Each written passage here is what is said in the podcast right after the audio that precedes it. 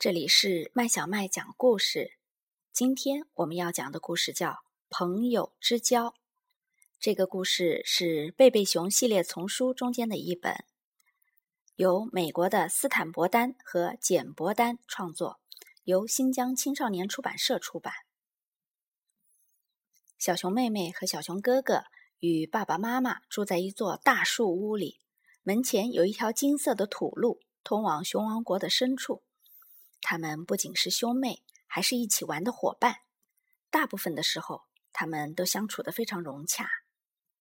可是，小熊哥哥比小熊妹妹大两岁，对妹妹玩的游戏有时不太感兴趣。特别是小熊妹妹有时有点霸道，他就更不想跟她玩了。一天，小熊妹妹抱着一堆洋娃娃和毛绒玩具走出树屋，对小熊哥哥说：“咱们今天来玩下午茶的游戏。”你坐在那儿当爸爸，我在坐在这儿当妈妈。小熊哥哥说：“妹妹，我已经大了，不玩这种游戏了。万一弗雷德和其他小朋友看见，会笑话我的。你干嘛不找一个和你一样大的小朋友玩呢？再说，我和弗雷德约好了要去滑滑板呢。”说着，小熊哥哥一溜烟的滑走了，留下了小熊妹妹一个人。等着瞧！他冲着哥哥大叫。熊妈妈通过窗户看到了，她说：“哎，小熊哥哥又跟弗雷德他们玩去了。小熊妹妹要是有个和他一样大的玩伴就好啦。”熊爸爸走了过来问：“他学校的朋友呢？”熊妈妈叹口气说：“他们都住得太远了。”过了一会儿，小熊妹妹孤零零的拿起跳绳，和青蛙一起跳了起来。不一会儿。一只蝴蝶也加入了进来。熊爸爸说：“他有森林朋友玩啊，像青蛙、蝴蝶都很好啊。”熊妈妈说：“青蛙和蝴蝶是不错，但都不如自己同龄的朋友。”这时，熊妈妈看见了一辆搬家车。瞧，又有一家人要搬进路边的空树屋啦！要是有一个跟小熊妹妹一样大的孩子，该多好啊！小熊妹妹也看见了搬家车，后面还跟着一辆小汽车。新搬来的一家人，不知有没有小孩？他蹦蹦跳跳的跑过去。搬家车在空树屋前停了下来，搬运工开始卸东西，小汽车也停了下来。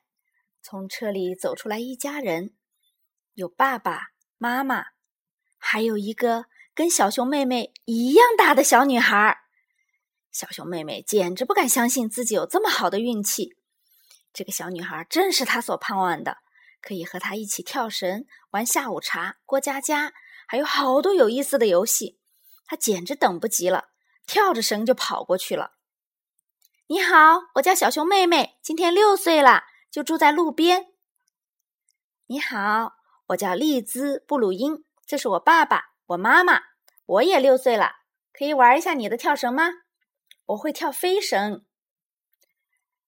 丽兹跳了起来。小熊妹妹从来没见过跳得这么快的人。小熊妹妹说：“我能跳到一千个，我能跳到一千零一个。”栗子边说边把跳绳还给小熊妹妹。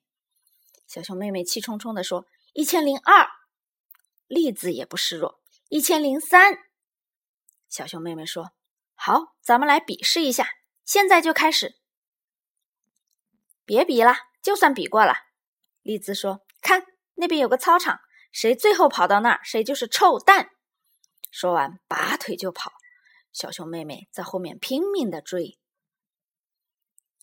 太好了，新来的伙伴是个活泼可爱的小家伙，正好可以和小熊妹妹一起玩。看着这一切的熊妈妈说。小熊妹妹和丽兹玩了整整一个下午。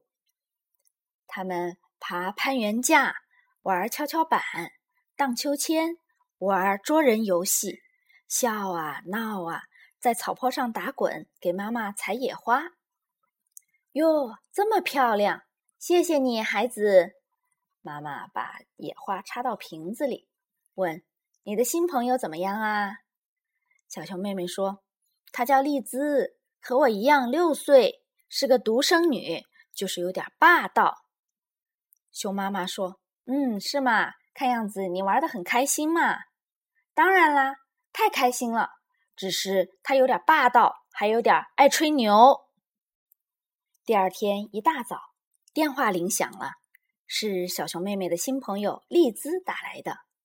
丽兹问：“想到我家来玩老师和学生的游戏吗？”“好吧。”小熊妹妹说。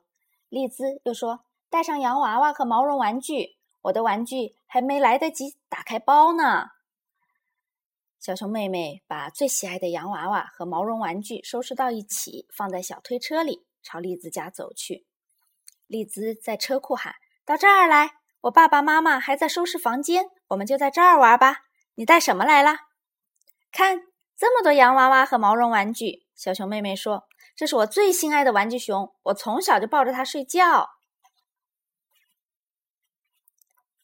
丽兹把车库布置的像个教室，用几只箱子当学生的座位，还有一只大箱子当讲台，连黑板和粉笔也准备好了。嗯，这一定挺好玩的。小熊妹妹想着，把玩具一个一个摆在座位上。这时，她听到敲桌子的声音，是丽兹敲的。只见他一只手拿着教鞭，另一只手拿着粉笔。小熊妹妹，请坐好，该上课了。今天我教你学字母，第一个字母是……等一等，小熊妹妹抗议道：“谁让你当老师了？每次玩这种游戏都是我当老师。再说，我早就认识所有的字母了，不用教啦。”小熊妹妹，赶快坐下。